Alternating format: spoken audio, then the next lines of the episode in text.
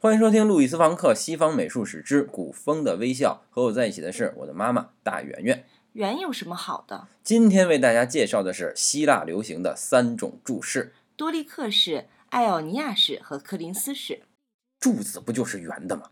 但是柱头都是方的，那为什么柱头都是方的呢？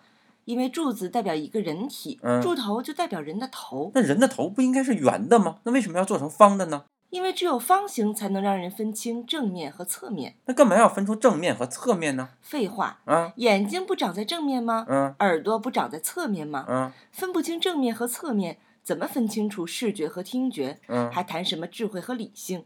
怎么把你养这么大？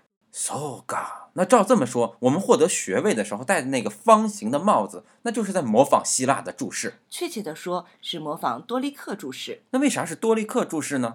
因为多利克就是一个圆柱子上顶着一个方柱头啊，那艾奥尼亚式呢？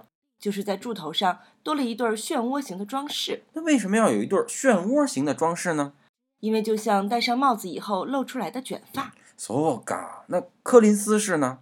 就是在漩涡形的装饰下又多了一个叶子做的小花篮，那也就是相当于帽子下面戴了个花环是穿了个像花篮一样的高领衫，哦。那也就是说，柱子越打扮越好看了。但柱头都是方的。那你戴个方的帽子不就行了吗？可是上哪儿去找到我正好能戴上的方的帽子呢？